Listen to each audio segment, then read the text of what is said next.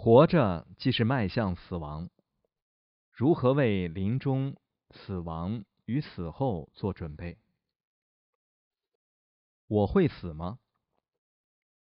悉达多太子在他生命的前三十年，一直住在父亲宽广宫殿的围墙内，过着美好祥和的生活。英俊的王子广受爱戴，娶了一位美丽的公主，生了一个儿子，大家都很快乐。但是那段时间内，王子从未踏出过宫门外一步。在他三十岁的时候，悉达多要求他忠实的车夫恰纳驾车带他穿过父王的大城市。有生以来第一次，王子看到了一具尸体，这是一个可怕的冲击。那个人的遭遇会发生在我身上吗？我也会死吗？他问恰纳。恰纳回答：“是的，殿下。人人都会死，即使王子亦然。”王子下令：“恰纳，调车回头，带我回家。”回到王宫后，悉达多太子思维自己刚才的所见所闻。如果不仅是他的家人，而且，地球上的每一个人都必须生活在畏惧死亡的恐怖阴影下。那么，身为国王又有什么意义呢？当下，王子决定，为了每一个人的福祉，他将奉献自己的生命，探索如何可以让所有的人都超越生死。这个非常著名的故事里蕴含了大量的教法。但是，悉达多太子问的这句“我会死吗？”不仅是动人的天真无邪，而且勇气十足。我会死吗？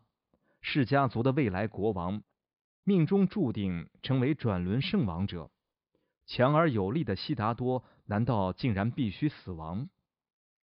从王室成员到诸如你我这样的普通人，我们当中有多少人会想到提出这样一个问题呢？问题是勇敢的。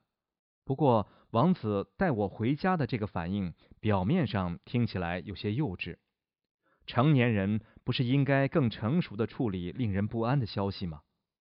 然而，有多少大人会费心质问“我会死吗”？又有多少人会为了审视并思考这个问题的答案而中断一趟有趣的出游呢？我们人类认为自己是如此的聪明。看着我们已经建立起的各种系统和网络，我们大多数人都有一个地址可以接收信件和包裹，有银行账户可以安全的存钱，有人发明了手表，让其他人可以知道时间，还有人发明了 iPhone，让我们可以与自己社交网络中的朋友、熟人、商业伙伴、家人等保持联系。人类也发展出确保社会顺利运行的制度：警察维持公共秩序，交通信号灯控制道路交通，政府管理社会福利与国防系统。然而，即使我们人类已经投入世世代代的精力来组织、设计、构建我们世界的方方面面，其中有多少人曾经保持着足够的好奇心和勇气来询问？我会死吗？在此生中，我们大家难道不全都应该至少尝试思维一次自己死亡的必然性吗？特别是我们人人都会死，这本身就是一项至关重要的讯息。我们自身的死亡是不可避免的，做些努力来理解这个事实，难道不合理吗？一旦我们死了，我们的地址，我们的家。企业和度假别墅会是什么情况？我们的手表、iPhone 和那些所有的红绿灯会变得如何？我们的保险和养老计划呢？还有你今天早上买的那卷牙线？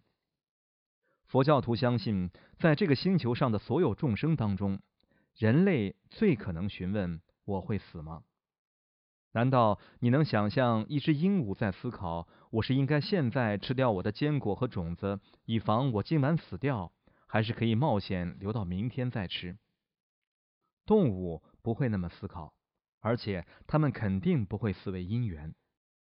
事实上，根据佛法，就连天人和天道众生都没有想过要问：我会死吗？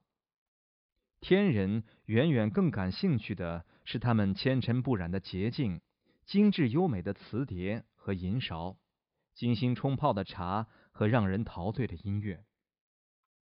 据说天人热爱凝视巨大云朵的聚合，在最大和最蓬松的云朵中幻化出泳池或者喷泉，然后花上几个小时，有时甚至是好几天注视并且沉思其美丽。这类活动主宰着天人的生活，对他们来说，这比询问“我会死吗”要有趣多了。我怀疑“我会死吗”这种想法。根本不会出现在他们的脑海中。另一方面，人类具有寻思的能力，然而自身不免一死的冷酷事实却鲜少出现在我们的思绪中。有什么时候我们会想到死亡呢？在我们经历可怕的痛苦时，不会；在欣喜若狂时，也不会。我们聪明且有觉知能力，因此享有能够形成这个问题的条件。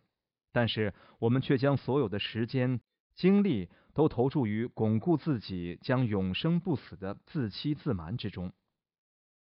我们让自心保持在忙忙碌碌和自娱自乐之中，并且为未来定制详尽的计划，借此麻木自己，以便逃避这个难以避免的现实之苦。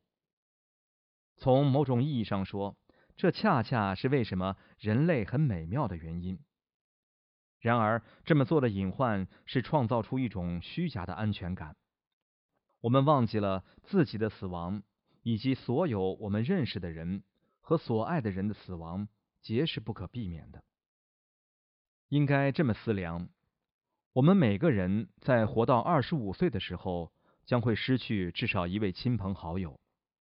前一天你还在和自己的父母一起吃饭，隔天他们就去世了。你再也见不到他们。这种经历迫使我们正视死亡这个事实。对某些人来说，这是一个非常苦涩、害人的事实。